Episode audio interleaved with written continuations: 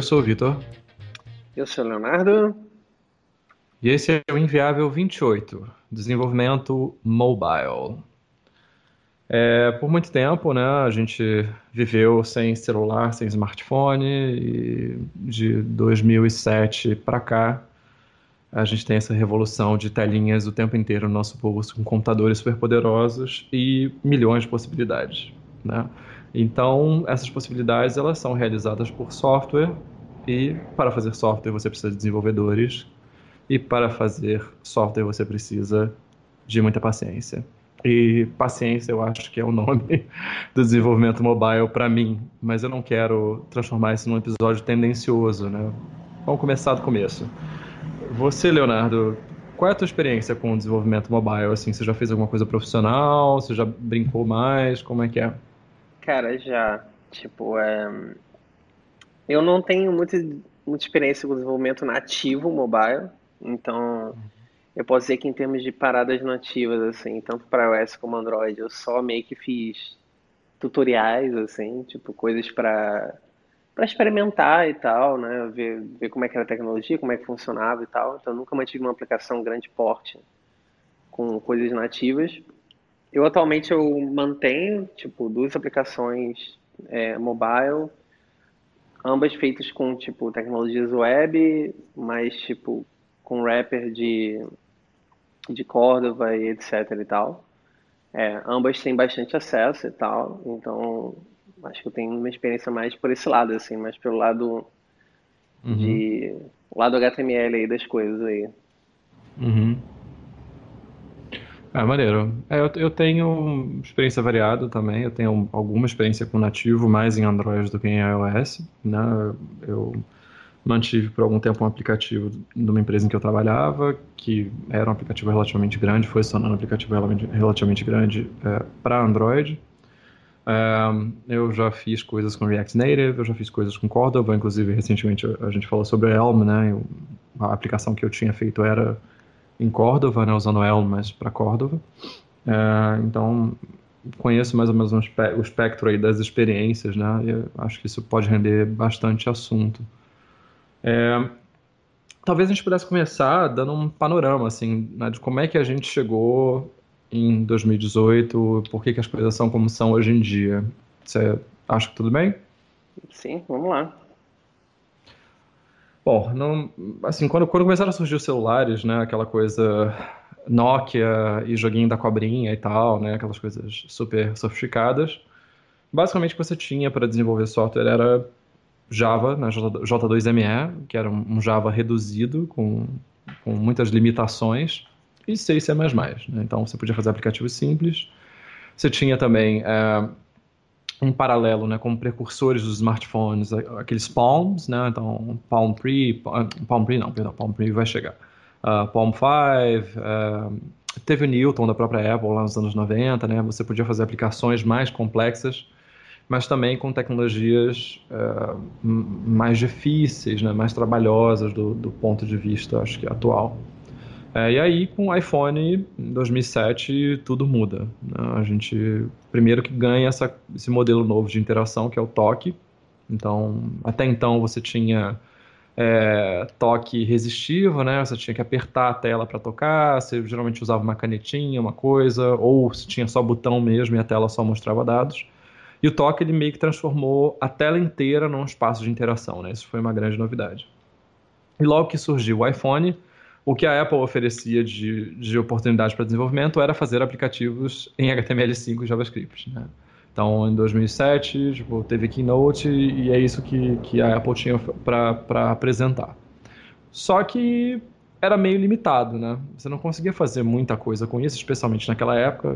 Havia uma spec que estava em evolução e muita coisa já tinha sido implementada, mas a verdade é que você não conseguia performance nativa, você não conseguia fazer um aplicativo que tivesse a mesma qualidade final de um dos aplicativos que a Apple é, te dava junto com o telefone. Né? Então, é, uma galera que já desenvolvia para Mac meio que sacou que era Cocoa, parecido com Mac, deu, deu o seu jeito lá e conseguiu compilar pequenas aplicações. Eu lembro que tinha jogos, né, que a galera conseguia hum. pegar, gerar um canvas e implementar joguinhos para iPhone antes de ter SDK, né? Então, É, nessa época já tinha jailbreaking, já tinha toda aquela cena de, de quebrar o iPhone e, e dar maneiras para você instalar coisas.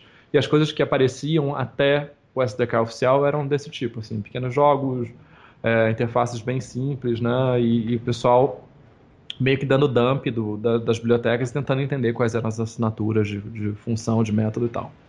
E aí em 2008 veio o SDK mesmo da, da Apple, e eles mudaram totalmente de, de estratégia. Né? Com o SDK veio o App Store, com o App Store veio um jeito fácil de você monetizar suas aplicações. Né? Então, você tinha um caminho para fazer aplicativos e vender para um público que estivesse interessado naqueles aplicativos. E meio que isso assim criou uma, um boom, né? Acho que todo mundo lembra de como fazer aplicativos era uma coisa que poderia ser seu caminho para a riqueza. Sempre você ia, é. se você como desenvolvedor tinha aquele amigo que queria te dar aquela ideia para vocês dividirem, porque ia ser uma parada revolucionária e tal, que ia trazer uma grana absurda. E muita gente ganhou realmente muito dinheiro, até porque era uma época em que você não tinha ainda in-app purchases, você tinha um modelo de comercialização é, é, com preços é, que estavam mais ancorados no público, no, no, que o público inicial entendia como preço de software, né? Então, os primeiros, as primeiras pessoas a usar smartphones eram pessoas que eram power users de computador, então elas entendiam que software custa caro para fazer, então tem um preço mais alto para vender mesmo. Elas tinham uma, um, preços mais altos desktop, então quando vinha um aplicativo de 5 dólares era uma pechincha, né? Hoje um aplicativo de 5 dólares é um aplicativo caro. É, então, é, realmente teve essa corrida do ouro, né? Muita gente se aproveitou disso. E com isso começou aquela pressão, né, para você, ah, você é desenvolvedor, se você quer fazer grana, se você quer ter uma carreira promissora, uma carreira com futuro, vá para desenvolvimento mobile. E o desenvolvimento mobile, ele é um desenvolvimento para as pessoas que se formaram nos últimos 15, 20 anos bastante diferente, né, para a maioria, não, não para todos, porque tem gente que ainda faz aplicativo desktop e tal, que tem ciclos e, e estratégias e ferramentas e bibliotecas é, estruturadas de maneira parecida, mas para quem saiu da web é um mundo totalmente diferente, né? Você tem estado constante, né? ainda não era uma época de, de single page applications também, então as pessoas, as pessoas no geral não tinham essa vivência de estado constante, não tinha gerenciamento de memória, porque as, as aplicações para iPhone, por exemplo, eram feitas em Objective-C, né, que não, não tinha no início nenhum, nenhuma estratégia muito sofisticada para coletar memória automaticamente. Né? Depois eles colocaram aquele ARC, que, é, que faz contagem de referência. Tentaram fazer um, teste, um garbage collection, que acabou não sendo muito adotado, né? foi substituído pelo ARC como estratégia principal. E, então a galera meio que deu uma patinada, assim, mas muita gente fez essa migração. É... E nesse meio tempo também surgiram as plataformas concorrentes, né? Surgiu o Android, a, Google comprou o Android de uma empresa que eu não lembro o nome, é, criou um consórcio para criar, para alavancar a adoção do Android, né? Então, várias empresas participavam da definição do que era o Android, o Android era uma coisa muito mais aberta, o, o, que, o que passaria por um telefone Android aceitava muito mais coisas, né? Muito mais tipos diferentes de telefone, de tela e tal, então, de cara, é, desenvolver para Android era mais complicado do que desenvolver para iOS. E é, por muito tempo você não teve telefones Android de boa qualidade. Né? Nesse tempo também você teve ah, o surgimento lá em 2008, eu acho, do Palm, né? do, do Palm Pre com o WebOS. O WebOS ele fez uma aposta super radical para a época, que era suas aplicações vão ser em HTML e JavaScript é, e o, o, sistema operacional ele vai te dar métodos para fazer com que as aplicações sejam performáticas. É, de lá, infelizmente, não saiu nada muito duradouro com exceção do Matias Duarte, que era o designer do, da Palm, que foi para Android na época do, do Android 3, Android 4. Então, aquela transição do Android de uma coisa horrorosa para uma coisa que foi progressivamente ficando mais bonita tem muito a ver com, a, com essa passagem desse designer da Palm para o Android, para a Google, né, para o Android. É, e aí a gente chega no que é desenvolver mesmo, tá? A gente tem um mercado se formando, a gente tem plataformas concorrentes e tal, e a gente chega na mesa do desenvolvedor ou da desenvolvedora, né? Como é que é o processo de desenvolver software mobile? É, e eu queria que você falasse um pouco da sua experiência, assim, como é desenvolver software mobile para você? O que, que, é bom, o que, que é ruim, o que, que é horrível?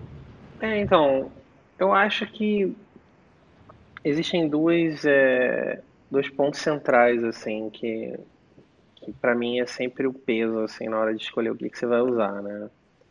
Eu acho que um é a experiência final do usuário, certo? Então, se a gente for pegar em termos de experiência final do usuário, eu acho que desenvolver nativo é difícil de ser batido, né? A gente vai falar de React Native, né, depois, mas uhum. é eu, eu, diria que assim, no final a experiência nativa é, vai ser sempre melhor para o usuário, porque, cara, pelo que, que eu usei todos esses anos assim, fazendo coisas mobile com tecnologias web, não por escolha minha, é, todas as vezes que eu, que eu cheguei numa empresa e tal, que os caras tinham web mobile, isso já estava posto, né? Já era o que era usado, então nunca participei desse processo de decisão.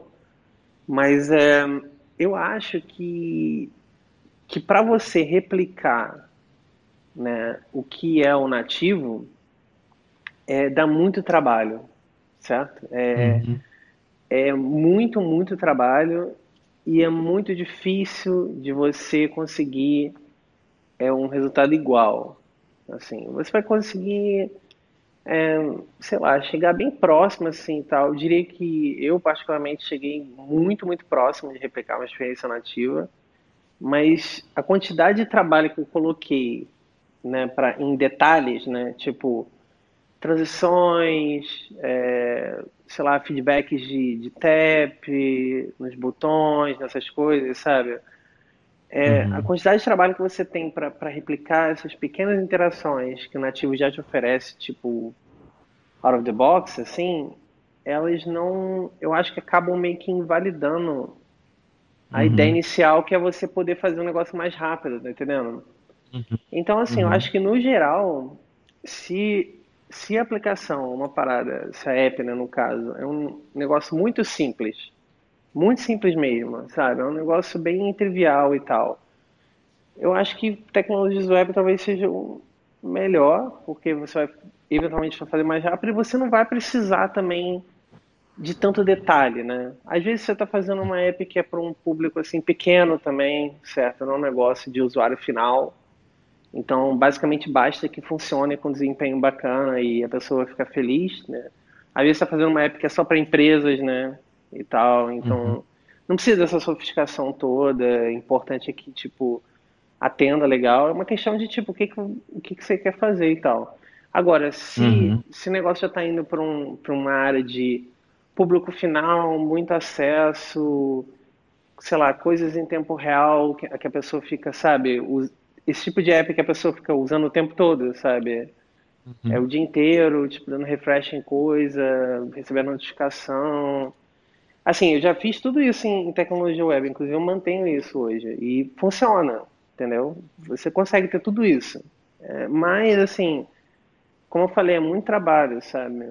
É, é, é muita coisa. É, porque você carrega caro. todas as desvantagens da web, né? Você vai ter browsers diferentes, é. versões diferentes de renderização, é, guidelines diferentes de sistema operacional, né?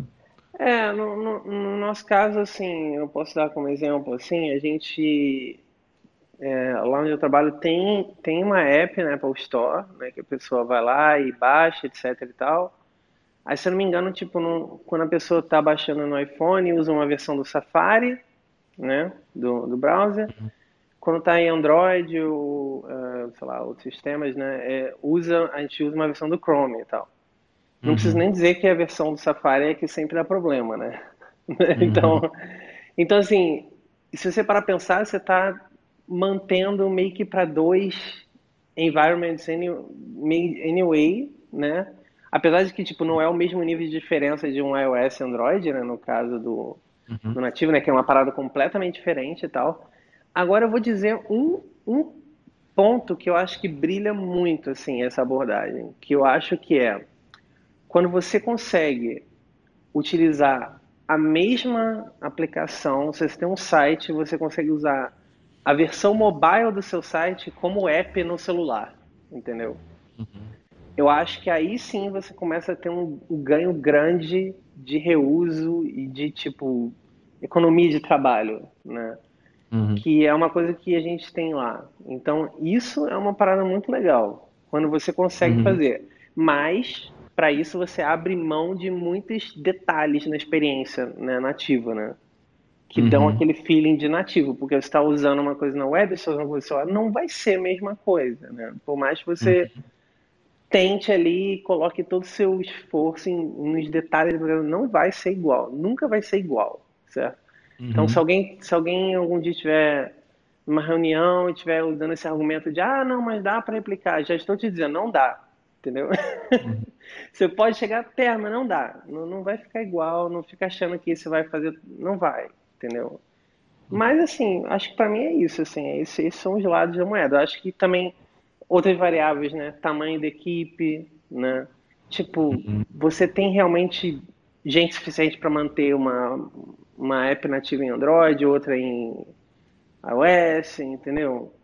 acho que uhum. não é a realidade da maioria das empresas no Brasil, assim. E nem na maioria dos lugares, eu acho. Quantas empresas têm tem realmente apps, né, que movimentam isso tudo e tem várias equipes inteiras que mantêm, sabe? Não é tão comum assim. É, é essa especialização realmente é, é, é para quem vai tirar um benefício dela, né? Que consegue é. realmente dedicar recursos para isso, né? É, com certeza.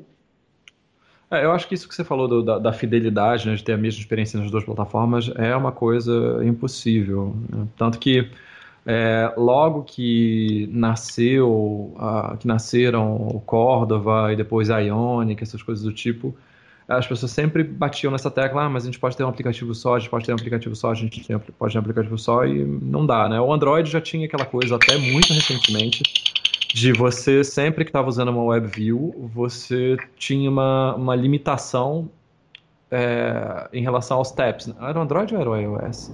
Se você desse um tap, você tinha, sei lá, 300 milissegundos até uh -huh. a engine é responder o... como um tap. Então, Cara, a sua aplicação sempre ficava mais lenta. É. é. o iOS e, tipo, você tinha que ficar botando aquelas... É, aquelas bibliotecas, né, de Acho que sim. Tinha, umas, umas libraries que você colocava para reduzir, lembro, eu né? lembro.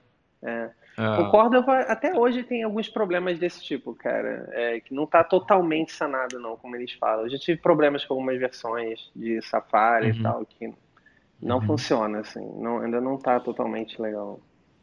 É, e, e, logo que começou a ter essa, essa disputa Android e iOS, essa necessidade né, de fazer aplicações para as duas plataformas, surgiram algumas alternativas. Né? Tinha aquele Xamarin, né, aquele Xamarin, é, que era, da, era da, de uma empresa também chamada Xamarin, é, de egressos do GNOME, tá? era uma galera que era do, do mundo open source, resolveu fazer ferramentas para desenvolvimento mobile. E o lance todo deles era que você nunca partiria do princípio de que você teria a mesma interface, mas você poderia ter o mesmo núcleo, né? Então você desenvolvia sua aplicação em alguma linguagem compilasse para .NET, primordialmente eu acho que C Sharp, que era o que eles suportavam, e você fazia o seu core em comum, né? E, e, depois, e fazia só as suas interfaces para cada plataforma, também em C Sharp, mas é, encapsulando as APIs, né? De uma e de outra. É, mas é, reconhecendo que você não conseguiria dar a mesma experiência usando uma biblioteca comum que aliás era um problema já que existia no desktop, né? Sempre que as pessoas queriam fazer aplicações multiplataformas, ela, é, elas esbarravam é, com essa nessa dificuldade. Então a gente tinha o Qt, né? O Qt, é, tinha é, é, WX Windows e tal, que você faz aplicações que ficam mais ou menos.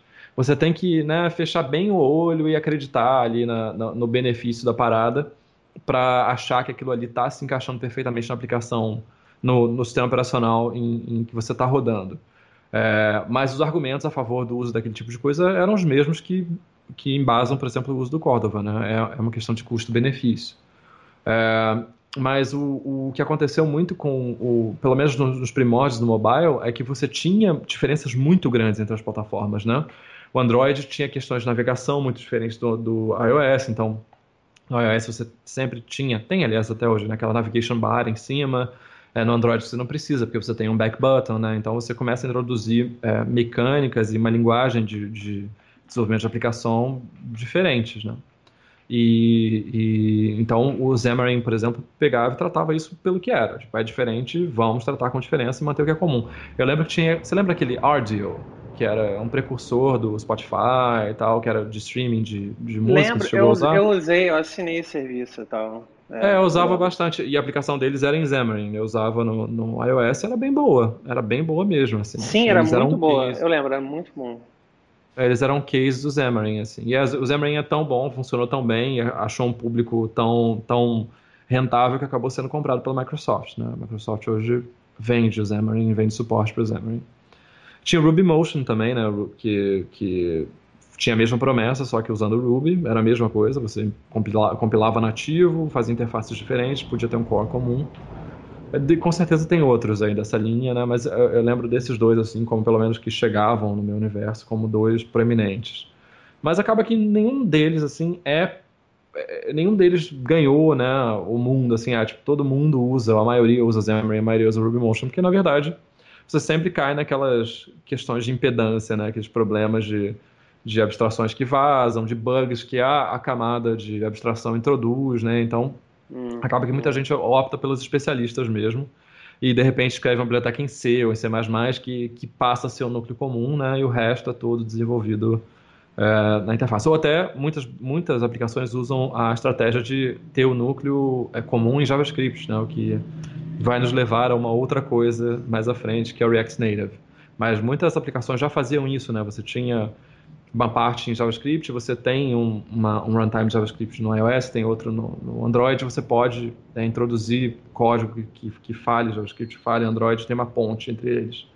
Então você tinha jeitos de, de lidar com isso, né? Mas é, sempre recaía nessa questão econômica a qual você mesmo aludiu. É, tem, tem benefício para o meu negócio ter especialistas, né? Isso é uma coisa que todo mundo tem que se perguntar até hoje. Mas eu acho que tem um outro fator assim que, que pesa pra caramba é que você, com o passar do tempo, aquela coisa, aquela corrida do ouro, ela, como toda corrida do ouro, ela viu a fonte de ouro secar, né? Não tem mais nenhum grande, você não ouve mais falar de gente que ficou rica com App Store hoje em dia. É muito difícil mesmo, porque o, o, público que foi aumentando era um público muito mais sensível a preço. Né? Então você hoje em dia vê aplicações ou gratuitas ou que custam um dólar, dois dólares, cinco dólares, uma aplicação caríssima, porque as pessoas não querem pagar por aquilo. Né? Elas querem, elas estão acostumadas, foram treinadas para ter software de graça, né? com a ideia de que software não custa nada. Então, é, hoje em dia, meio que desenvolver software como uma pessoa independente, eu acho que virou uma coisa para os muito fortes, para os muito otimistas, né? Você tem realmente muitos desincentivos a fazê-lo. E eu... não só isso, até no mercado de jogos mesmo, de mobile, né? É, uhum. Isso mudou completamente também. Você, quando você entra nas Apple Stores da vida e tal, se bem que agora deu uma recuperada, mas por muito, muito tempo, assim, você não via, o mercado de jogos mobile não conseguiu se desenvolver, né? Eu acho, o quanto deveria. Uhum porque ninguém quer comprar nada, assim, então o que você acaba tendo é um bando de jogos assim de baixa qualidade, tipo uhum. free to play, sabe, que é o que as pessoas, sei lá, aspas, querem, né, assim. E ah, cheio de in-app purchases. Exatamente, você entra, um negócio, toda a experiência foi feita com tipo triggers, né, psicológicos, né, e tal de Cara, eu vejo com dopamina. Eu vejo com eu passei muito tempo sem jogar nada, né, sem comprar nada, nenhum aplicativo, uh, nenhum jogo, perdão, para mobile, com uma criança pequena que você acaba se reintroduzindo nesse mundo.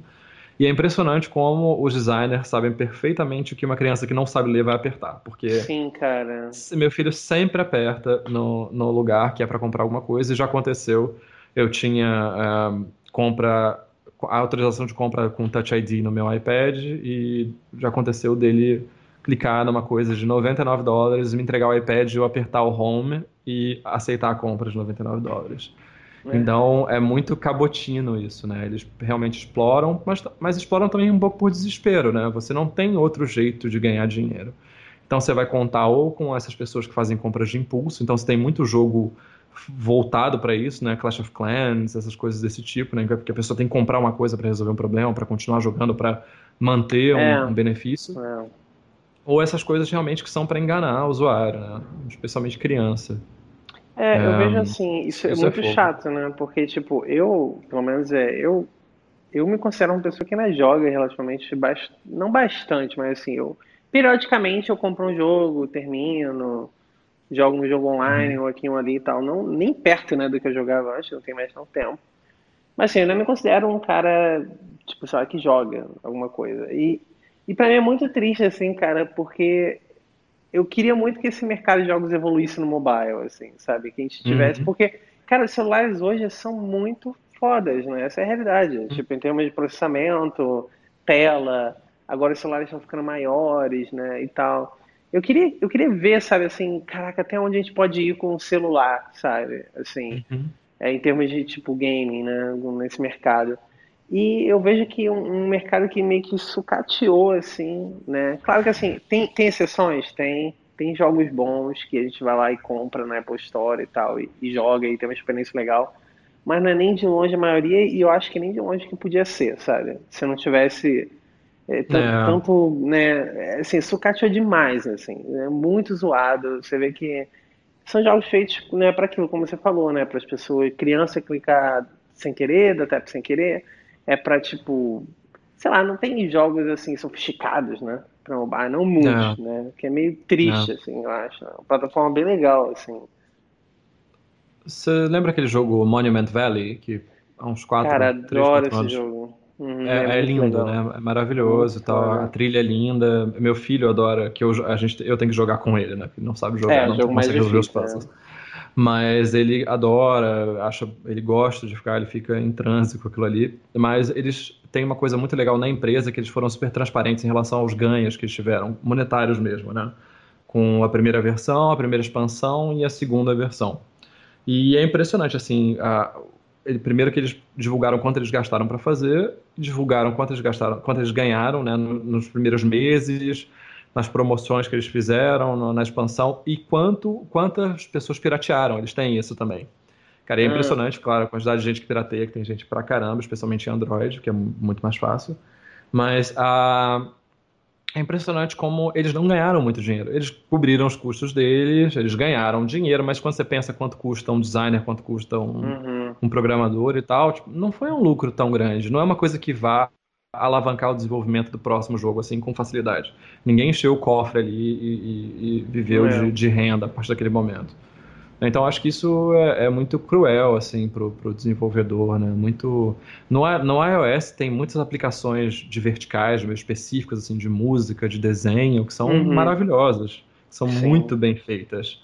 Mas você mesmo aquele paper, né? Eu sei que você usava, eu usei bastante também eles tinham um, um modelo de negócios que era baseado em vender as, as você tinha uma, um, uma ou duas ferramentas de desenho liberadas e vendia o resto, né? Você comprava o resto com uma in-app purchase, que já era, já era uma coisa transitória, mas era uma in-app purchase de tipo, sei lá, 5 dólares. E agora Sim. eles não cobram nada e você tem, você faz in-app purchases para coisas específicas. E eu fico pensando como é que eles ganham dinheiro, porque eu acho que são pessoas que têm uma aplicação extremamente bem feita, extremamente bem desenvolvida, que evoluiu com o tempo, mas que Sim. sucumbiram ao modelo de negócios. Eles não conseguem converter novos usuários, porque os usuários são resistentes à, à, à compra, né? à ideia de comprar qualquer coisa. Mesmo que custe menos do que um café no Starbucks, né? Que é a, não, a e... média que todo mundo usa, e a gente sabe que um café no Starbucks no Brasil, por exemplo, custa 12 reais o pequeno. Então... Caraca, sério mesmo? É esse preço mesmo? É. é caralho, é. caralho, eu tinha esquecido disso. Mas ah. enfim. E, e, é engraçado como assim, é, talvez esteja indo um pouco off topic, mas eu acho que isso é um assunto legal, assim. É, uhum. é engraçado como esse modelo foi se espalhando para outras plataformas também, né? Até Sim. nos consoles, né? E você viu até recentemente aquela polêmica da, da EA, né? Com aquele, acho que foi o Star Wars, o Battlefront, que, uhum. que as pessoas, tipo, compravam o jogo, o jogo já era engraçado que assim, as empresas, não são todas as empresas, né? É, algumas, né? Uhum. Seletivas, mas cada vez o número aumenta, né? De filho da puta aí, né? E, e, tipo, se a gente tivesse no YouTube, se tivesse monetização nesse episódio, a gente tava fodido, porque eu falei, a gente falei um monte de palavrão, mas tudo bem. Como a gente não ganha dinheiro com isso mesmo, né? Então, pô, vamos aí, né? Então, cara. Aí, tipo, os caras pegaram, né, o, o jogo. Eu lembro que antigamente os caras introduziram, né, o DLC, né? Aí, então era assim, era um uhum. conteúdo que assim, ah, você gosta do jogo, você quer que a gente continue produzindo conteúdo, né, extras para esse jogo e tal, a gente continua, mas aí você tem que pagar um extra depois do jogo pra lançar. Tudo bem, ainda era uma coisa assim, ok, certo? Tipo, ah, eu curto esse jogo, queria ter jogar mais um outro episódio, uma expansão, que é normal, você tem que comprar uma expansão, isso aí sempre existiu. Mas aí passou um tempo, os caras começaram a, tipo, ver que as pessoas, tipo, compravam, então eles passaram a capar o jogo desde o desenvolvimento, né, o, o produto, né, seja o jogo, seja o que for, e te cobrar, assim, depois como se fosse um conteúdo extra, né, depois. E isso, cara, veio muito essa prática para mim, assim, pelo que eu vejo, vem muito do mercado mobile, assim, também. Desse negócio de colocar essas transações assim, separadinhas, né? Cortar conteúdo para você comprar in-app purchase, esse, esse, tipo de coisa. E depois, cara, chegou num cúmulo, cara, que eu acho que quando você era mais novo, você se jogou Killer Instinct do Super Nintendo. Eu joguei esse jogo muito, cara, quando era novo Super Nintendo com os meus primos e tal, na cara deles. E quando uhum. falaram assim, vai ser um Killer Instinct novo, mas tudo bem, era pra Xbox, eu não tinha Xbox, então nem fiquei tão hypado assim. Mas eu fiquei curioso para ver como é que era o jogo novo e tal. E, cara, se eu não me engano, é um jogo de luta, né, e tal, um contra um. E um jogo, cara, basicamente que você comprava a parada e você tinha que comprar os personagens separados. Cara, uhum. assim, aquilo ali pra mim chegou, né, assim, no, no cúmulo, né? Que você compra um jogo de luta que você tem que selecionar os personagens sem comprar os personagens que você vai selecionar no uhum. jogo, cara. Tipo, assim, é incompreensível para mim isso, cara. Para quem joga aí League of Legends, né? É a mesma coisa, né? Você uhum. entra, ah, mas aí o argumento, né, é sempre o mesmo, né? Ah, mas você pode conseguir o resto, né? De graça. É se, só você, se você jogar. passar 24 horas do dia jogando. Isso, é só você jogar 50 mil horas que, poxa, você consegue, entendeu? Não tem nenhum problema. Então, assim, uhum. cara, pô, é, eu acho muito triste, assim, tal, mas eu acho que, se eu não me engano, no, no Battlefront, né, que foi o exemplo que eu dei no início, é, é, um jogo todo Star Wars e tal, que chegava, acho que, se eu não me engano, uma certa parte que você não podia jogar com o Luke ou com o Darth Vader, não tinha o jogo. Aí você tinha que comprar ou, tipo, pagar não sei quantos mil em app purchases, e aí as pessoas começaram a fazer os cálculos, sabe? Ah, uhum. quanto que eu, quantas horas eu preciso jogar para dar unlock em todos os features que tem dentro do jogo, sabe? E aí o cara fez uhum. um cálculo lá que era algo em torno de tipo 30 mil horas, tipo, não sei o que. Era impossível. Ah, era impossível você conseguir o conteúdo do jogo, entendeu? Jogando normal, sabe? Todo o conteúdo completo, assim. Aí depois eles liberaram, depois veio aquela polêmica da loot box, que assim, agora, ao invés de você pagar por uma coisa que é virtual, né? Que já é meio assim, já comprou o jogo, você está pagando, sei lá, uma, uma roupinha, uma coisa assim, né? Tem muito isso no mobile também. Chegamos no nível que agora você paga por loot boxes. Ou seja, você nem compra o um uhum. item, você compra uma parada que sai um negócio randômico, sabe? Tipo, pô, cara, é o cúmulo, cara. Você tá comprando um negócio. É, é tipo quase um cassino, né? Não, não é, não é uhum, meio isso, uhum. assim. É o mesmo princípio, assim, cara. Você compra um negócio, você roda uma roleta para decidir o negócio que você quer ou não, sabe? É o mesmo princípio. Aí parece que estava tendo processo, né, agora, né? Pessoas, alguns governos né, querem classificar isso como como gambling, né? Porque você uhum. compra uma parada que você não sabe exatamente o que, que vai vir, né? E você tem essa, as pessoas têm essa adrenalina, né? De, de é dopamina mesmo, né? De ah, vem o negócio que eu quero, sabe? Deixa eu abrir mais um pacotinho, é tipo álbum de figurinha, né? E tal, né? Hum. E, e, cara, assim, tudo isso, né? Eu acho que boa parte veio desse mercado de mobile, né? É, dando toda essa volta aí off-topic, mas enfim. Uhum. É, e, e, acho é, que isso afetou também veio, a aplicação. Disso, é, isso também afetou a aplicação desktop, né? É, tudo, tudo, tudo passou a ter modelo de assinatura, você tem uh, esse esquema de, de pagar mensalmente. Tem, tem empresas que não deixam mais você comprar o software, né? Você não pode comprar, não é seu. É, é, é aluguel, concessão. Adobe que o diga, né? Adobe que o diga. É, você, e você tem, uh, tem também uh, tentaram emplacar, estão tentando emplacar essas App Stores né, no, no desktop. E a própria App Store, App Store da Mac é uma coisa que é um fracasso na prática, né? Porque eles introduziram sandboxes, né, que impediam várias aplicações de fazer coisas que elas faziam úteis, então já não podiam ser comercializadas no App Store.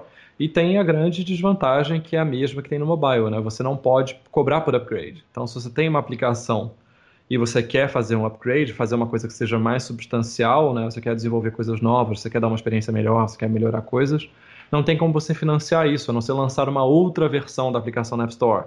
Mas aí tem regras contra você fazer isso. Então acaba que introduzem in-app purchases para criar esse tipo de mecânica e, e vira uma coisa totalmente disfuncional, né? Então no caso da, da Mac Store, muita gente saiu, né? muitos, muitos software houses saíram da, da, da App Store do, do, Mac porque não tinha um modelo viável de, de sobrevivência ali. É, mas aí acho que, acho que isso conclui essa sessão, né? Esse, esse desvio que a gente fez da, é, da viabilidade comercial bem, do desenvolvimento bem. mobile e do desenvolvimento de software como um todo, né? Que é um, aliás é um baita assunto. Mas é, voltando assim para a parte técnica, né? É, a gente tem essas essas coisas, né? É, essas dificuldades, essas diferenças. E assim, a, a primeira coisa é já existiam aplicações web na época, né? A gente já tinha, já tinha Web 2.0, já era uma coisa consolidada, a gente já tinha Flickr, já tinha Twitter, já tinha aplicações com Ajax e tal, coisas super maneiras que imitavam um aplicativo Windows de 1985. A gente já conseguia fazer coisas tão boas quanto se fazia nos anos 80.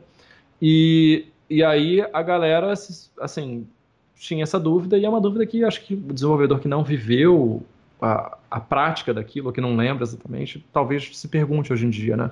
Por que, que a web não, não venceu de cara? Por que, que a web não foi a, a escolha? Assim? Já estava lá, né? já era um modelo de distribuição, então não precisava de App Store, já era, uma, era um conjunto de técnicas mais ou menos consolidadas, né? E, assim, poderia ter sido, e aliás foi a aposta inicial da Apple, né? Por que, que isso hum. não se sobrepôs ou não venceu apesar? Porque, na verdade, assim, como você mesmo falou, né? Se você faz aplicação de line of business, se você faz aplicação que não é para consumidor final, se você faz aplicação simples, não tem porquê, assim, de um ponto de vista técnico, é claro que tem minúcias de experiência, né, que, que a gente já é. falou aqui, mas você consegue entregar uma aplicação competente, se não maravilhosa, usando web. Por que, que as pessoas não optaram por isso de cara? Cara, eu acho que tem muito a ver também com a expectativa de quem não é do meio de do desenvolvimento de software, assim, com o que é basicamente o usuário final, assim. Por exemplo, eu acho que no final sempre existe nessas decisões uma certa canetada, né, de alguém uhum. que está te pagando ou está pagando, né, aquele desenvolvimento uhum. e tal. E, claro que assim existe toda a autonomia, né, das pessoas técnicas para decidir tecnologias e tal, mas isso é um debate, uma discussão e existe um processo ali, né, de convencimento, né, de conversa e tal.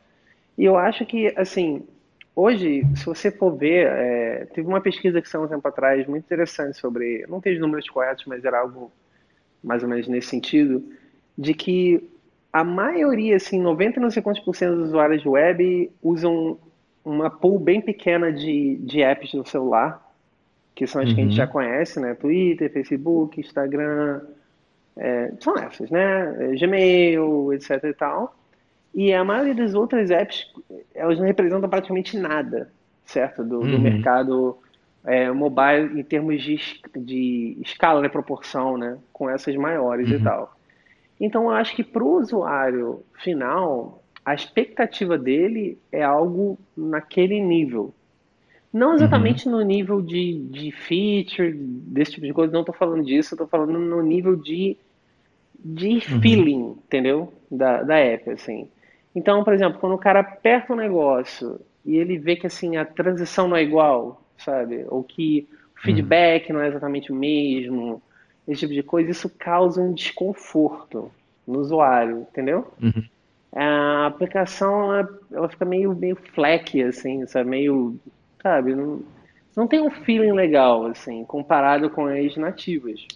E eu acho que é justamente por isso que a web não venceu, assim, porque eu uhum. acho que é, os componentes na web não foram sofisticados né, o suficiente para dar uma experiência legal no mobile, assim, pelo menos próxima da nativa, porque a diferença é bem gritante, assim, de experiência, né? Então, eu acho que isso para o usuário soa bem natural para ele dizer que, tipo, é, eu acho que até eu conheço, né, é, pessoas que não são power users nem nada e eles conseguem diferenciar no celular uma, uma app que é nativa e uma que não é, entendeu? Se eu perguntar. Uhum. Se eu uhum. falar, você acha que essa é nativa ou não? A pessoa, 90% das pessoas eu garanto que vão falar se é ou não, de cara. Uhum. Então, assim, eu acho que meio que por isso, que é na minha opinião, opinião de merda aqui, que, que é o web não venceu. Não, é, eu, eu, eu, acho que é muito isso mesmo, assim, essa dificuldade de ter uma, uma paridade entre o que é possível no nativo e no, na web. A adequação mesmo da plataforma web como uma plataforma de aplicativos, né? Não, não foi pensada para é. isso, então tem várias ineficiências, até a, a própria DOM é ineficiente para representar esse tipo de coisa. É, e eu acho que um, um, fator que é importante também é que você, por muito tempo, está melhorando agora, mas por muito tempo você tinha hostilidade mesmo, né? Do, da Apple, da, do, do, do Google, em relação ao, ao, status de uma aplicação web dentro do sistema operacional. A, a Apple, desde o começo, tinha aquela parada de você poder declarar um, um, um manifest da sua aplicação e poder adicionar a aplicação no, no home screen e tal. Uhum. É, mas o Android por muito tempo não teve isso. É, você tem que sabe, você tem que fazer várias modificações na sua aplicação para quando ela está no home screen, para ela não apresentar coisas que ela apresentaria se fosse aberta na web.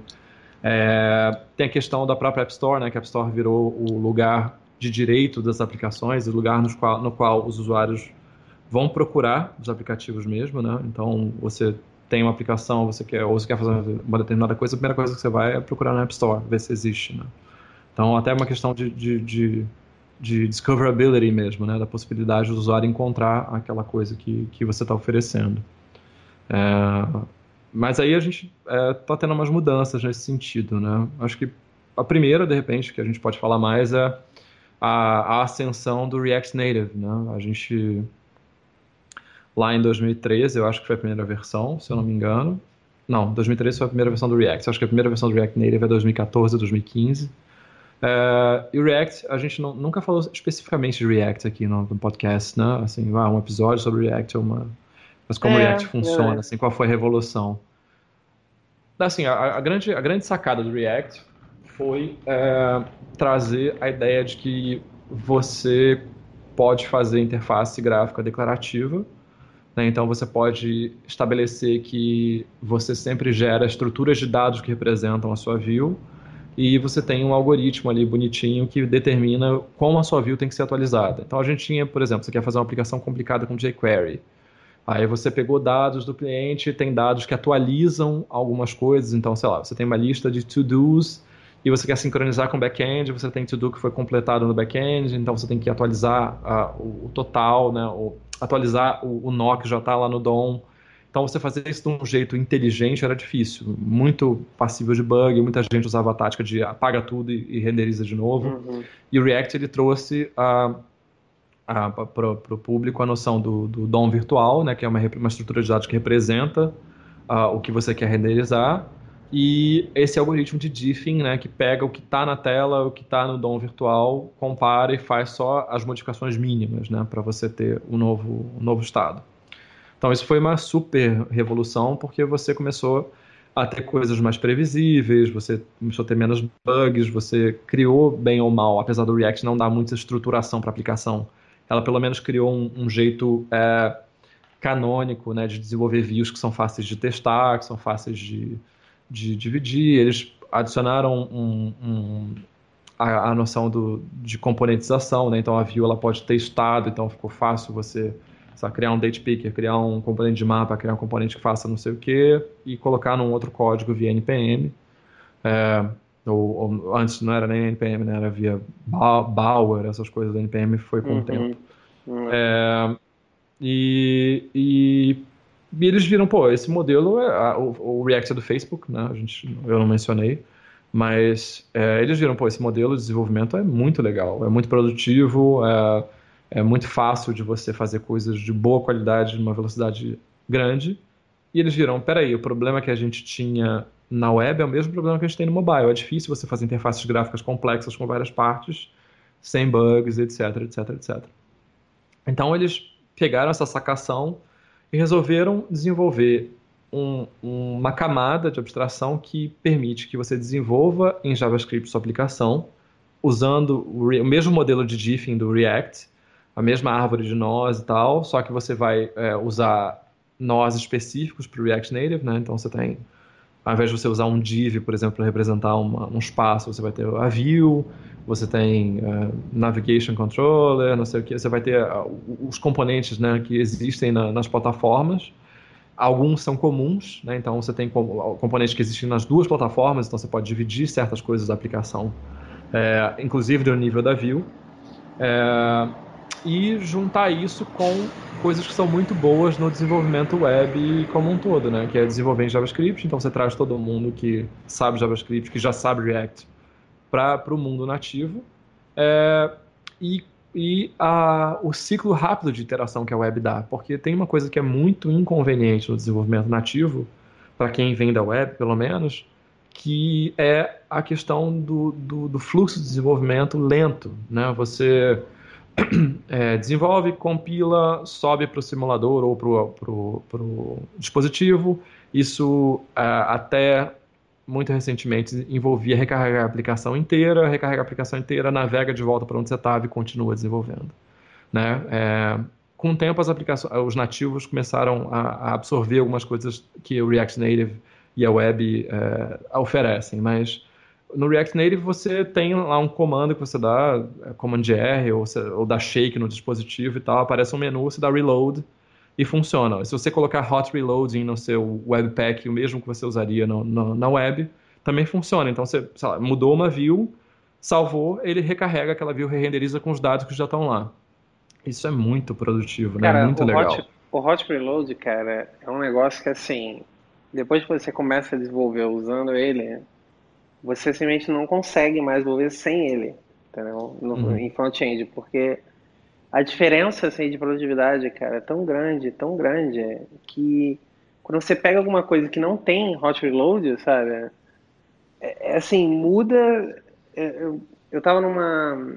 Quando eu tive que fazer uma manutenção lá numa, numa aplicação lá que a gente tinha que não tinha hot reload, cara, a primeira uhum. coisa que eu fiz foi botar hot reload. Porque assim, né? Uhum. eu tentei, assim, por alguns dias eu vi, cara, meu Deus do céu, tô me sentindo, assim, de volta no passado, assim, tendo que dar refresh na página, sabe? Pra ver, é, tipo, um, um, um uhum. conjunto de, de mudanças que eu fiz, assim, e tal. E, e, nossa, cara, assim, não tinha como. Eu falei, cara, a parada não tinha webpack, uhum. não tinha nada. A primeira coisa que eu fiz foi dedicar alguns dias para colocar o webpack, configurar o hot reload, fazer essas coisas todas, assim porque tava não tem como não tem como assim é, é, é muito não é bom. é transformador mesmo não é transformador. E, e, muita gente ficou meio receosa dessa ideia ah mas é desenvolvimento com JavaScript não pode ficar bom né não vai ficar tão bom quanto nativo. E na verdade o que as pessoas é, perceberam? Que primeiro a maior parte das aplicações não é sensível a performance de execução do runtime, então não importa se a lógica da sua aplicação está em JavaScript. Segundo, é, as VMs de JavaScript estão muito boas, né, otimizam o código muito bem. Sim. E terceiro, é, os problemas de renderização, de, de transições, de resposta e tal, tem mais a ver com o modelo de renderização do que com o JavaScript. Então, não, o problema não é o JavaScript, o problema é o DOM. Então, se você pega essas tecnologias e aplica a, a hierarquia de views da plataforma nativa, tudo funciona supimpa. E de início eles tinham só suporte a iOS, com o tempo eles adicionaram suporte a Android, e aquelas pessoas que duvidavam né, foram obrigadas a, a, a pagar seus dinheiros aí se apostaram com os amigos, porque deu super certo. Né? O Facebook foi, claro, pioneiro porque tinha interesse em usar internamente, então você tem é, se não me engano, o Facebook Ads, o aplicativo nativo, é feito em, em, é. em, React Native.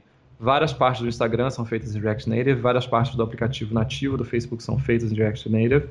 E você tem zilhões de pessoas que usam hoje em dia nos seus aplicativos, inclusive eu já usei é, no aplicativo para um freela que eu fiz e foi super legal desenvolver. Muito rápido, muito produtivo, tudo aquilo que eu sabia.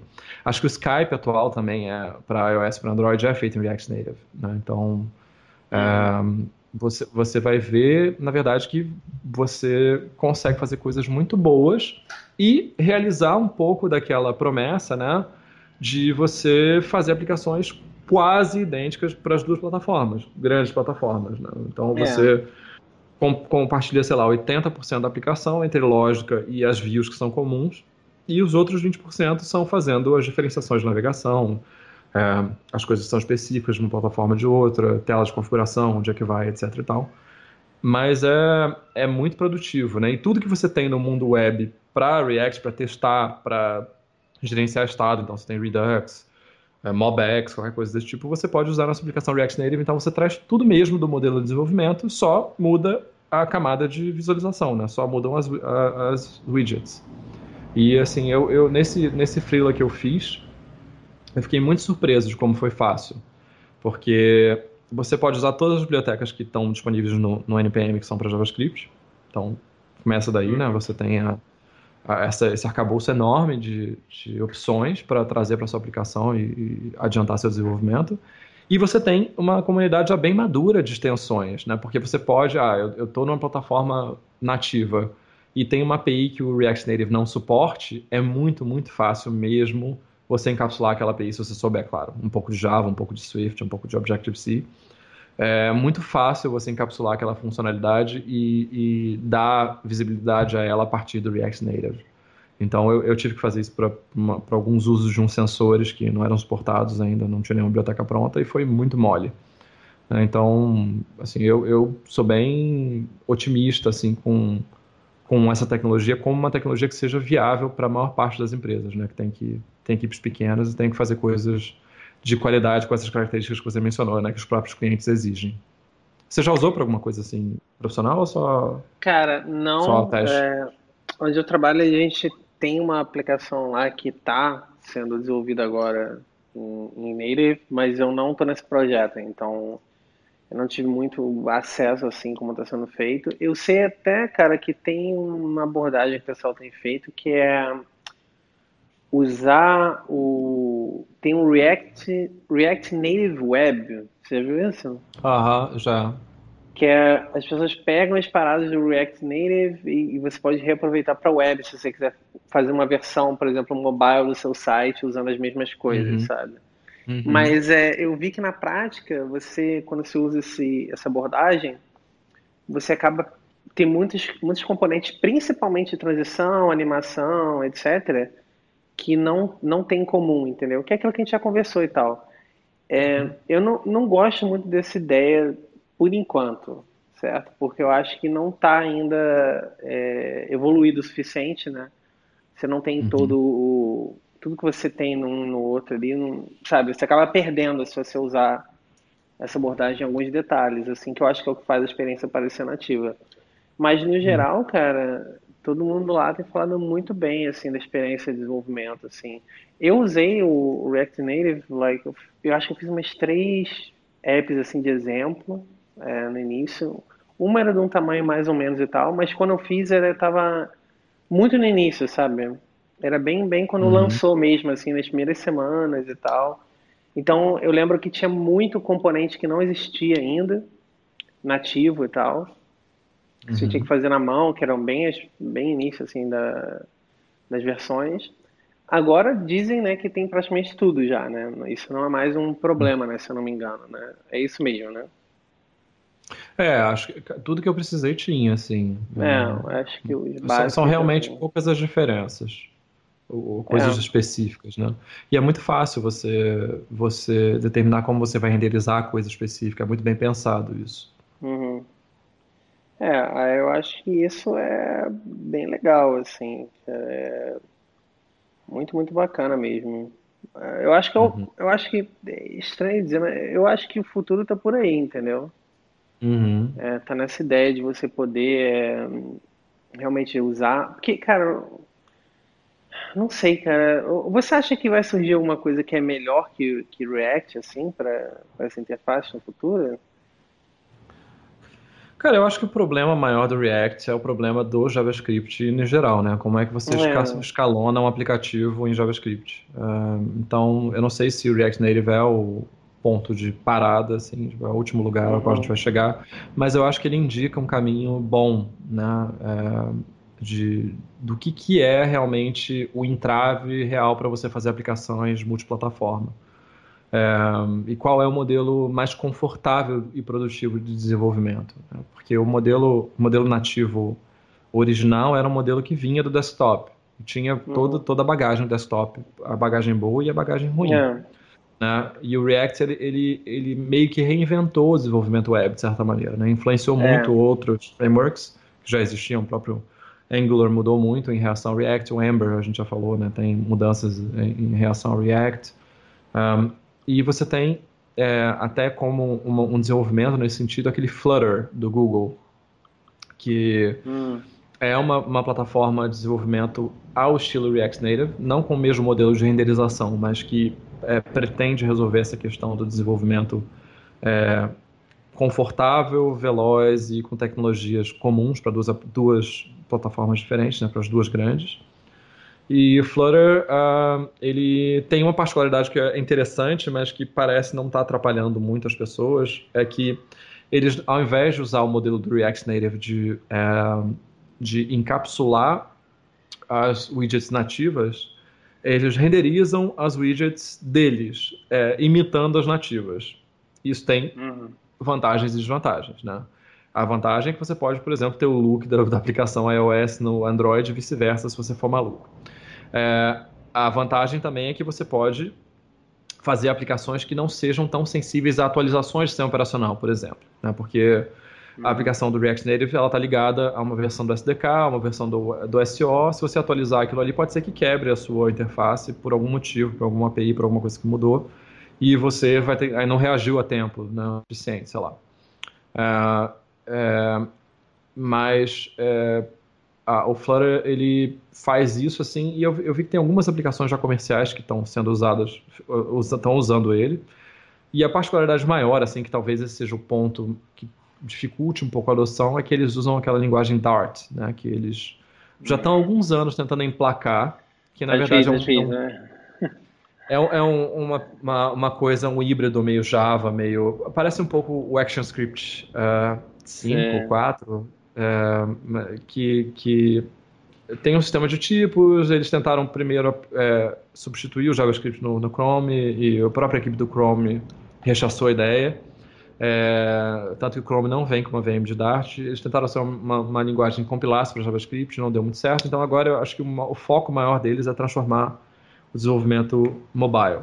Né? E é interessante, assim, acho que vale a pena dar uma olhada nas ferramentas que eles desenvolveram, que em sendo Google eles têm muito dinheiro para colocar em ferramentas, né, o que é uma coisa que faz muita diferença para quem está começando a adotar uma tecnologia. Você saber que você pode se escorar em ferramentas de análise estática, em, em uma comunidade que tenha uma equipe de suporte é, já estabelecida, né, não, é, não é um pessoal que vai primeiro ganhar experiência para depois dar suporte. É, acho que isso eles estão fazendo melhor do que o Facebook, até porque eles querem concorrer, né? É, e acho que isso, isso já é uma, um indício de que esse caminho de usar coisas mais comuns e usar coisas que tenham um, um fluxo web é o melhor. Né? Mas tem uma, uma coisa que aconteceu ano passado que foi bem interessante, que aponta para um outro caminho, que é o, o a, a, parada dos das Progressive Web Apps. Né? O próprio foi assunto da Google I.O. no ano passado, é um assunto bem grande. E ele basicamente é um modelo escorado em algumas tecnologias web que surgiram nos últimos anos, para que você tenha uma aplicação que consiga migrar da web para o nativo, não para o nativo, mas da web para o mobile, é, com várias características da experiência nativa, né, sem que você tenha que fazer dois aplicativos diferentes. É, então você, é, por exemplo, se você entrar no Twitter agora pelo seu celular, você vai ver uma Progressive Web App, que é que é, se escora nos service workers, que são, acho que é a tecnologia principal nisso. Você é, tem como estabelecer, indicar para o browser que tem código que tem que ficar offline, o que você tem que fazer com os dados quando estiver offline, que você pode estabelecer uma estratégia de cache para quando você estiver offline. Né? Então, a sua aplicação não, tem, não depende de carregar tudo toda vez, isso é uma coisa. É, se escora na, na presença de push notifications, agora que estão estão bem consolidadas nos browsers, né? Então você pode mandar uma push notification que o browser vai receber e vai apresentar como nativa no sistema operacional. É, você tem a possibilidade de adicionar isso ao home screen, então se você, adicionar o Twitter, por exemplo, ao seu home screen, ele vai abrir como se fosse um aplicativo. É bem legal. E é, também tem a questão da própria evolução da, da web, né? O CSS com as transições é, é, feitas em placa gráfica, e etc, etc, etc. Então, eles apresentam isso como alternativa para 80% das aplicações.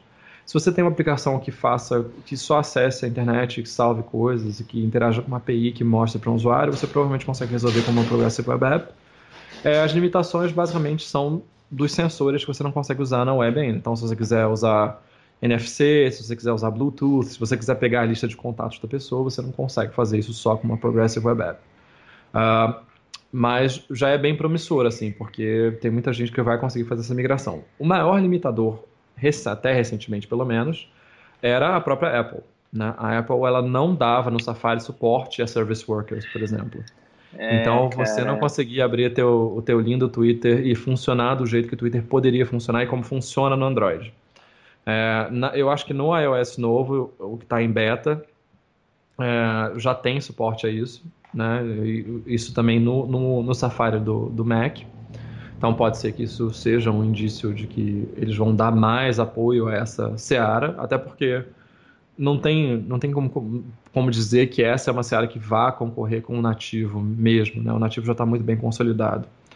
E isso pode ser que traga um, um, modelo novo, porque não tem nada mais irritante do que você entrar no site e ele pedir para você baixar o aplicativo para você ver, assim. Eu acho que é, essa redescoberta da web pode ser uma coisa boa, né? Porque a web é, assim, eu acho que a web é a melhor coisa, né? É aberta, ela é acessível de qualquer lugar, ela tem um runtime comum, tem bugs, mas tem uma tecnologia comum para desenvolver.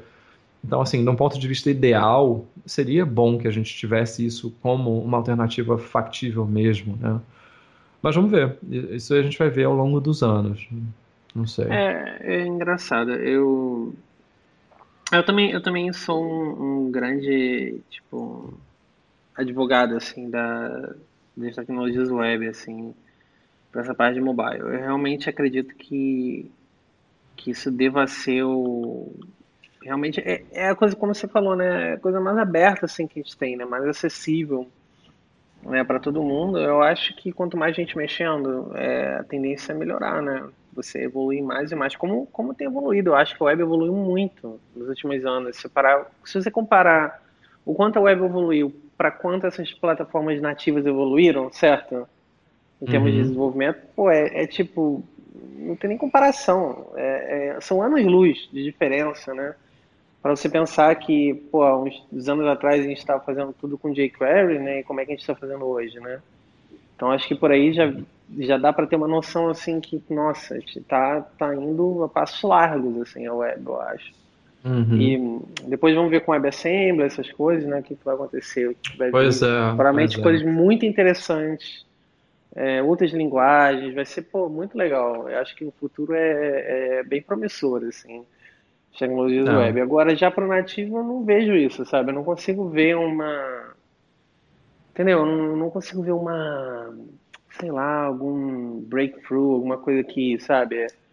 Nossa, agora é, é. molezinha fazer aqui, entendeu? Essas apps. Não consigo ver isso. Eu vejo um negócio meio ainda não muito acessível é, documentações extensas, muito detalhe, sabe? Uhum. Não sei, essa é a minha é, impressão, né? É. É, eu, eu, acho que a Apple e o Google eles tomaram decisões para trazer, alavancar o desenvolvimento, né? Então usaram tecnologias que eram conhecidas de desenvolvedores de outras áreas, do Mac é, com Objective-C e o Cocoa e do de todo tudo que é usado com Java, né? No caso do, do Android. Mas agora, meio que eles estão tentando se desvencilhar disso, né? O Java ficou engessado há muito tempo e o Android ainda está engessado numa versão antiga do Java, por essas questões legais todas que eles estão até hoje tentando resolver, né? É, então, o Google está apostando bastante no Kotlin, né, que é uma linguagem mais moderna, que permite abstrações melhores, então vai permitir APIs mais convenientes e e doravante um, um, modelo de desenvolvimento mais legal, e a Apple com Swift, né? O Swift é uma linguagem bem moderna, com, com influências bem mais é, reconhecíveis assim para quem está por dentro do Rust, quem está por dentro do ML, né? Com coisas que, que, trazem essa experiência que eles tiveram com Objective-C, com as coisas que funcionaram ou não funcionaram, e modernizam totalmente a, a, a, é, a linguagem é, para atender as expectativas dos desenvolvedores que vêm de outras plataformas. Tem muita Mas é gente é falando bem do assim. Kotlin, né? Kotlin é legal, assim, é legal, é legal, é bem melhor, é bem mais expressivo do que o Java, é, e, e, é, tem a grande vantagem de ser feita pela JetBrains, né? Então a, a própria ideia do o IntelliJ com Kotlin é muito bem integrado e, e, te dá muita produtividade. E agora tem suporte oficial do Google, né? É uma das linguagens sancionadas para Android. As coisas estão indo muito muito rápido, assim, estão melhorando muito rápido.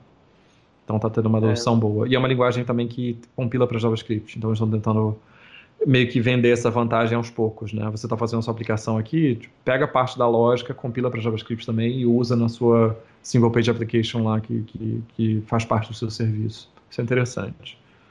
É, mas eu, eu acho que o, o modelo todo é difícil, né? Porque você precisa de, um, de uma ideia especializada, precisa de um SDK enorme, você precisa de um bando de coisas que acabam é, se tornando entraves para quem é pequeno, para quem quer aprender, né? É uma curva de aprendizagem muito grande. E no caso da Apple, em particular, você tem que ter um computador em específico para conseguir desenvolver, né? Que é ah, muito isso é um complexo. problema sério. Né? Isso é um problema seríssimo, assim. É... Pois é. É, é, você realmente... ser desenvolvedor mobile no Brasil é uma coisa muito triste, porque você provavelmente vai usar um Mac velho e torcer para é, conseguir né? desenvolver. É. Pois é, isso, isso, é uma coisa que muitas pessoas né, que eu conheço né, da nossa área falam que nem nunca deram uma chance nesse né, real para o desenvolvimento, justamente por causa disso. Porque, olha, como é que eu vou desenvolver isso aqui? Eu até queria aprender, mas eu não tenho Mac, o que, que eu faço? Assim, nada, você não faz nada, hum. essa é a realidade, né? nada. Hum. Essa é a resposta, né? Você não vai fazer nada, né? Então, ah. é isso, né? Acabou, né? Acabou aí a conversa. É. Então, eu acho que tem uns é. serviços em que você pode alugar um Mac só para fazer a parte de. Então você faz a aplicação Cordova é. só para fazer a parte de gerar o bundle e tal. Tem, mas, mas é fogo, né? Gente... É uma é. coisa que distancia muito você do, do, do processo. É, eu não conheço assim ninguém é, pessoalmente que mantenha uma aplicação é, grande, com bastante acesso em iOS nativo, entendeu? Não, uhum. não, não conheço assim que, que esteja, sabe? Evoluindo a aplicação ano, ano após ano e tal. Não, não conheço a pessoa, assim, não, sei, não sei quem é. Assim, é existe, existem né, grandes empresas e tal, mas são muito poucos, eu acho. Assim, é, se a gente for falar do mundo real, assim, a proporção é, é mínima, né? É, mas é. é. Então, Aí você que... vê que até grandes empresas como o Google, eles têm uma, uma, uma tecnologia lá para compilar Java para C, né, para poder usar é. então, seu Gmail, seu Gmail, Inbox, essas aplicativos, Maps, todos eles usam essa camada de tradução e tem só uma camada uhum. de view implementada, né? Todo mundo tem o mesmo problema, não importa o tamanho da empresa, né? Sim, sim. É, a diferença é que com o tamanho grande você inventa coisa para resolver seu problema, né? Mas é, o... é complicado. Aí vem a grande pergunta, assim, Leonardo. 2018, você que é esse hum. cara maneiro, descolado, fotógrafo, berlinense. É, hum. O que, que você escolheria para desenvolver um aplicativo mobile é, que equilibrasse essas, essas necessidades, né? Desenvolver uma, de, de entregar uma boa aplicação, mas também é, entregar uma boa aplicação em tempo hábil e de maneira pouco sofrida do, do ponto de vista do desenvolvedor. Não, acho que a resposta é até bem fácil, assim, né? É, acho que React Native, né? Eu acho que sem uhum. dúvida. É, é, o que tem, o que se tem disponível hoje. Eu acho que eu iria por esse caminho. Eu não, não tentaria fazer é, algo assim web adaptado, entendeu? Para, uhum.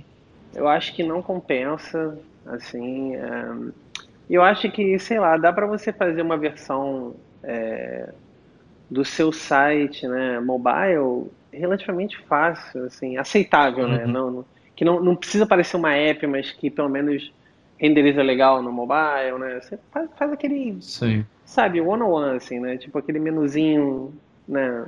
Hamburguinho, né? é, aquela, sabe?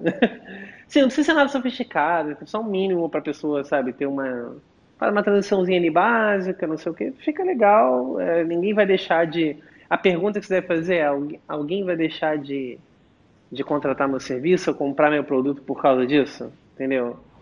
Eu acho que isso é uma boa pergunta para se fazer nessa, nessa hora, né? Quando você está tomando essa decisão, né? Sobre o que, que você vai usar e tal. Essa é a pergunta, assim. Isso é um deal break para o seu serviço? Entendeu? Você uhum. acha que você vai ter você vai ter muito mais conversão se você tiver uma, uma app totalmente nativa e perfeita em tal, todos os aspectos, assim.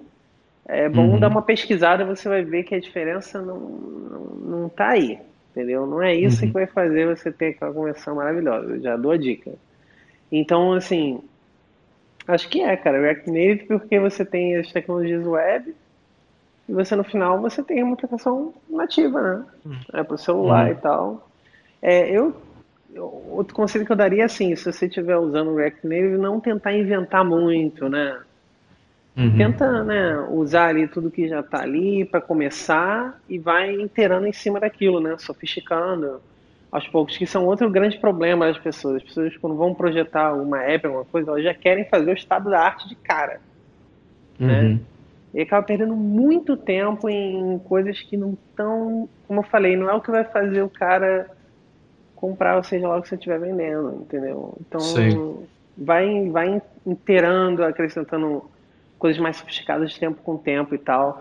Porque eu vejo muita uhum. gente adotando essas tecnologias e acabando perdendo tempo em coisas que não são tão essenciais no início do projeto, e depois uhum. falando que a tecnologia é lenta, sabe, para desenvolver. Uhum.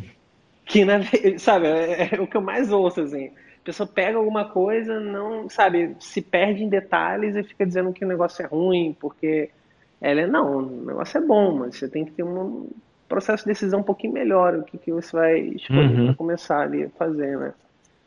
É, acho uhum. que é uhum. isso, acho que são meus, meus dois centavos aí, né? É, eu concordo com você, acho que pelo menos por hora é o que eu escolheria também. Né? Talvez eu colocasse um TypeScript da vida só porque eu, eu cada vez mais sou paranoico com a manutenibilidade das aplicações, mas, uh, mas seria React Native também. É. Então é isso, né? As pessoas têm então é respostas.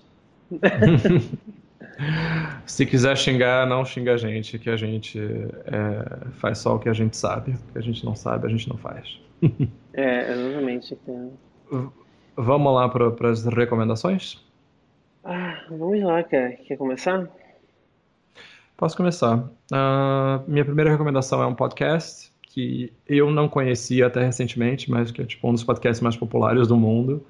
É, se chama My Dad Wrote a Porno. O meu pai escreveu um livro pornô. eu já ouvi esse podcast, já, já. Eu não ouço mais com muita frequência, mas eu já ouvi. É, é bem bom. Assim. É, eu tô, eu tô binge listening, assim, eu tô, tô, acabei de terminar a segunda temporada, um atrás do outro. Academia eu fico ouvindo, termina, eu boto outro. É, e basicamente, assim, o, o, é um trio.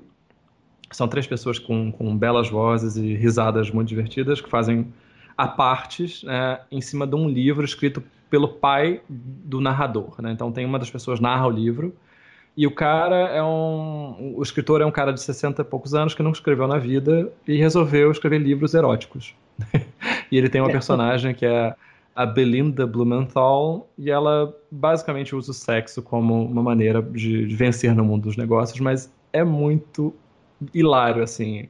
A impressão que dá é que o cara nunca, nunca transou na vida, não sabe como é que funciona então ele escreve coisas absurdas, ele comete erros de ortografia, e eles leem os erros de ortografia. E os três são muito engraçados, né? Ingleses têm essa verve, né, oral que, que dão um, um molho, assim, tudo que tem a ver com, com texto, particularmente uhum. me agrada. Eu estou achando bem engraçado. E vale a pena. E a segunda, segunda recomendação é tirar férias. Né? Eu vou tirar férias daqui a é uma semana e meia. Uma semana e meia. É, então, vocês que. Todos vocês que eu posso contar na minha mão que ouvem o, o Inviável vão ficar aí órfãos por umas três semanas. Uh, mas o ato de tirar férias é, ele é transformador né, no seu humor, porque você começa a vislumbrar esse período de relaxamento. Tem atenção, claro, se você vai viajar, eu vou viajar para fora, então tem todos os preparativos, mas é, você pensar nisso, pensar que você vai acordar e não vai ter que abrir um computador e não ler Slack e tal, e conhecer maravilha, um lugar novo, isso, isso tudo é muito bom, é muito alentador. Então, tirem férias. É isso. Legal. Bom, eu não assisti muita coisa nessa semana porque eu estava de férias. E essa semana ainda tem um outro feriado aqui na Alemanha, então vou aproveitar mais ainda as férias, mais férias. Toma férias aí na sua cara o tempo todo. E basicamente, eu acho que eu tenho duas recomendações, assim, cara. É...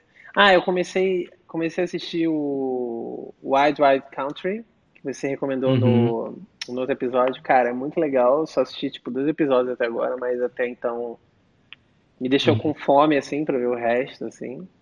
Então eu tô uhum, vendo. Acho que a minha primeira recomendação, eu acho que é uma série que voltou é, agora na HBO e tal, com a segunda temporada, que é Westworld. Se você não uhum. assistiu, você que está ouvindo, pare tudo que você está fazendo e vá assistir a primeira temporada e tal, que é incrível, assim, muito legal. É, acho que tem material suficiente na internet, tem burburinho suficiente, não precisa entrar em detalhes, mas só lembrando aí que a segunda temporada começou e tal, acho que tá, no, tá indo pro segundo episódio agora. É, e, cara, eu comecei a ver uma série é, bem, bem boba, assim, na Netflix e tal, mas que é bem legal, na verdade. Que eu não sei qual é o nome original em inglês, porque minha Netflix é setada para português, então eu só sei que é, em português fica Carangas versus Carrões. Então, Uhum. é basicamente uma série. São oito episódios no total. Então, a série é bem, é bem simples a, a premissa proposta, né, da série, né? Eles pegam um cara que é dono de um super carro, aí pode ser, sei lá, uma Lamborghini, qualquer outro carro, e tem outros três caras que vão desafiar esse super carro numa corrida, naquelas drag races, né? Que é basicamente uma Uhum. reta, tal, de X metros e tal. E esses caras, eles montam o carro do zero, assim. É, Uhum. só, só pegam a carcaça, os carros que nos Estados Unidos são conhecidos como sleepers, né? Aqueles carros que Uhum. Você olha, parece que é um carro normal, mas por dentro é um carro 100% modificado, sabe? Não tem nada além da Uhum. carcaça original, assim. Então é um negócio meio assim, cara, parece meio que um anime na vida real, sabe? É Um negócio que são coisas tão Uhum. absurdas, sabe? O tempo todo, sabe? Que, que é muito legal, assim. Cada episódio é uma, é uma corrida diferente, é um super carro diferente sendo desafiado por esses três é, mecânicos assim e tal, né? É, e eles são pilotos e fazem street racing, essas coisas e tal. E às vezes os donos de supercarros são esses caras, sabe, ultra milionários, excêntricos, entendeu? E tal. Então Uhum. tem, tem personagens assim muito interessantes assim. Tem uma cena até que eu, que eu com muito marcado na minha cabeça e tal. O cara era tinha uma Lamborghini e tal, e ele, antes de começar a corrida, o cara perguntou pra ele: Ah, você sabe usar a Lamborghini Drag Racing? Tem tal funcionalidade do carro? O cara falou: ah, Eu não sabia, mas ontem eu li no YouTube e eu aprendi como é que faz. Uhum. É, é esse nível, assim, de, de, de parada, assim. E é muito, muito legal. No final são sete, são sete é, corridas e no final vai ter. Eu não terminei de ver ainda, né? Mas é. No final vai ter a oitava, que são os ganhadores das outras sete, né? Correndo no, Uhum. no, uma drag race no deserto, assim. Os sete vencedores e tal. É muito legal, cara. É, minha esposa, ela adora carros, assim, adora essas temáticas de, de, de tuning, essas coisas assim e tal.